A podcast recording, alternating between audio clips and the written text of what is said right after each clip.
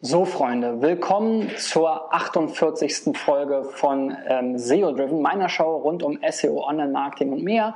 Und diese Woche gebe ich ein paar ähm, SEO-Tipps für Einsteiger. Und in dieser Folge geht es vor allem darum, wie du spannende Themen fürs Seeding findest.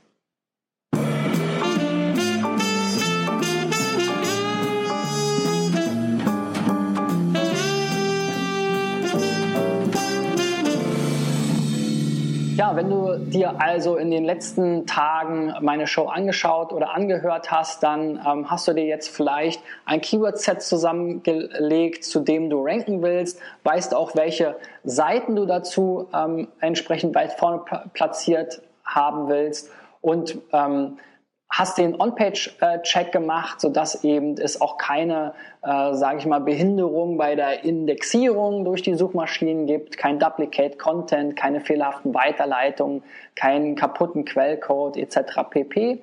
Und jetzt geht es eben darum zu gucken, wie kannst du denn deinen Content eigentlich aufpeppen, damit ähm, er eben im Seeding ähm, besser funktioniert. Und Seeding bedeutet halt, dass du rausgehst und Leute ansprichst. Das kann über Social Media sein, das kann ähm, direkt per Telefon sein oder per E-Mail, das kann auf Konferenzen oder Networking-Veranstaltungen sein. Die Hauptsache ist, dass wenn du gute Inhalte hast, dass du eben Leute darauf aufmerksam machst, weil die werden in der Regel nicht von alleine zu dir kommen. Und damit du ähm, mal einen Eindruck bekommst, wie du gute Inhalte ähm, schaffen kannst, gibt es eigentlich so zwei Richtungen, zwei Tipps, die ich dir dazu ähm, geben, mitgeben möchte. Das eine ist, dass du eben mal schaust, was die Leute da draußen eigentlich für Fragen zu dem Thema haben und ähm, da ist es relativ einfach ähm, für die meisten Themen, gerade im Consumer-Bereich, gehst du einfach zu gutefrage.net, gibst, dein, gibst deine Hauptkeywords da mal ein und sammelst mal die Fragen zusammen, die die Nutzer bei Gutefrage.net zu dem Thema gestellt haben. Und dann kannst du dir überlegen, okay, wie kannst du diese Fragen möglichst gut beantworten und ähm, damit eben mehr so eine Art informativen und äh, ja, informativen Ratgeber vielleicht zusammenstellen, der dann eben ähm, einen echten Mehrwert hat für die Leute, die da draußen eben auf der Suche nach Antworten sind. Denn man muss sagen, die ganzen Foren und auch gute Fragenetz, da ist, das ist immer Kraut und Rüben. Also selbst wenn man das findet und ähm, der ein oder andere jetzt vielleicht behaupten wird, ja, das gibt's doch da draußen dann alles schon. Ähm, die Erfahrung ähm, mache ich leider nicht. Äh, jedes Mal, wenn ich irgendwie nach, nach einer konkreten Fragestellung suche, egal in welchem Bereich, und dann irgendwie so ein Forum finde, dann ähm, kommt es mir schon hoch, weil da tausend Leute tausend verschiedene Meinungen haben und dann irgendwie abschweifen und sich gegenseitig irgendwie äh, trollen und so. Das macht überhaupt gar keinen Spaß zu lesen. Also denke ich, macht es in den allermeisten Fällen wirklich Sinn, das nochmal strukturiert, sinnvoll aufzubereiten und da einfach einen Ratgeber zu schreiben. Und der zweite Ansatz, und man kann es natürlich auch miteinander kombinieren, ist eben so ein bisschen der unterhaltsame Ansatz eher. Also zu gucken, was wird denn da draußen häufig geteilt und was finden die Leute eben irgendwie lustig, witzig, kann natürlich auch was Hilfreiches sein, aber oft kommt da eher so eben das Unterhaltsame raus. Und da gibt es eben auch so ähm, Tools wie zum Beispiel Basssumo oder Impactana, wo du eben einerseits gucken kannst bei den Wettbewerbern, was wird häufig von denen geteilt, aber da muss man sagen, die meisten machen halt kein wirkliches Content Marketing oder inklusive Seeding, haben da ähm, die meisten Themen in Deutschland sind auch relativ klein, da hat man also dann oft nicht so tausende äh, Likes und Shares und so weiter. Dementsprechend macht es halt häufig mehr Sinn, einfach auch wieder deine Keyword-Recherche zugrunde zu nehmen. Deswegen war es der erste Tipp, weil es immer wieder sich wiederfindet eben in der SEO-Arbeit dann auch.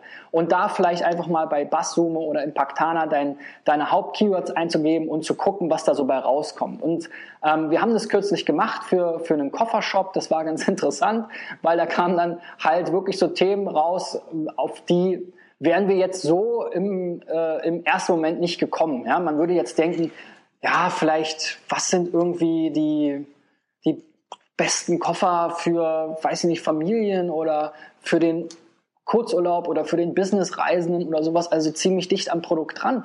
Aber wenn du dann halt mal diese Unternehmens- und Produktsicht verlässt, dann kommst du halt schnell dahin, wo die Nutzer sich halt wirklich für interessieren. Und im Thema Koffer steckt halt sehr, sehr viel ähm, ähm, Abwegiges auch. Also äh, was die Leute alles vielleicht für illegale Sachen in ihren Koffern transportieren, von Drogen über Bomben hin zu Leichen bis zu irgendwelchen exotischen Tieren. Ja?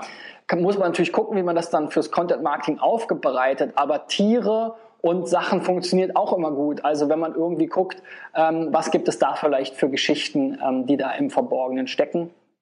Ähm, wenn man sich das traut, kann man natürlich auch eben solche Sachen wie ähm, die ausgefallensten, ähm, äh, was weiß ich, Schmuggelprodukte irgendwie suchen. Da wird ja alles Mögliche geschmuggelt. Ähm, das ist sicherlich was, wofür sich Leute interessieren. Generell steckt in dem Thema Koffer halt immer auch so ein bisschen so Mystery-Ding. Es gibt da ja so Auktionen, da gibt es ganze Sendungen im Fernsehen ähm, zu, äh, wo halt Leute auf diese, diese ähm, äh, Auktion gehen und verlorene Koffer irgendwie ersteigern, ähm, dann in der Hoffnung, dass da irgendwas Tolles, Magisches, Wertvolles, Spannendes, äh, Persönliches drinsteckt. Ähm, also ich glaube, da ranken sich viele Themen drum, die sehr, sehr spannend sind, aber die haben halt relativ wenig mit den eigentlichen Produkten zu tun. Und dann gibt's natürlich auch noch so diese Sammlerthemen, also Vintage-Koffer oder Koffer, die man vielleicht von irgendwelchen Stars in irgendwelchen ähm, äh, ähm, alten ähm, Filmen gesehen hat oder sowas. Also da gibt es da eine ganze Menge an Themen, die äh, einfach mal Inspiration bringen für vielleicht so ein bisschen eine andere Aufbereitung des Themas. Und wenn man sich da traut, halt mal zu sagen, hier die 25 witzigsten oder abwegigsten Dinge, die mit Koffern geschmuggelt wurden oder ähm, ja, die äh, zehn ähm, coolsten Vintage-Koffer, die irgendwie in, äh, in, irgendwelchen, ähm, in irgendwelchen Filmen drin vorkamen. Ähm, da kann man sicherlich äh, einige Stories draus machen, wenn man da länger drüber nachdenkt und ähm, sich sozusagen da mal ein bisschen weiter reingräbt. Und man hat dann eben auch gleich vielleicht eine Liste an möglichen ähm, äh, Multiplikatoren, die also zu diesem Thema oder zu vergleichbaren Themen schon mal was geschrieben haben, schon mal was geteilt haben und kann die eben dann in seinen Seeding-Prozess auch einfließen lassen. Okay, so viel zum Thema Seeding. Wenn ihr euch da zu dem äh, zu den äh, Tools, die dazu passen zum Content Marketing interessieren, dann geht doch mal auf digitaleffects.de slash SEO-Tools. Dort findet ihr eine Liste von 231 SEO-Tools und auch eine große ähm, Kategorie zum Thema ähm, Content Marketing.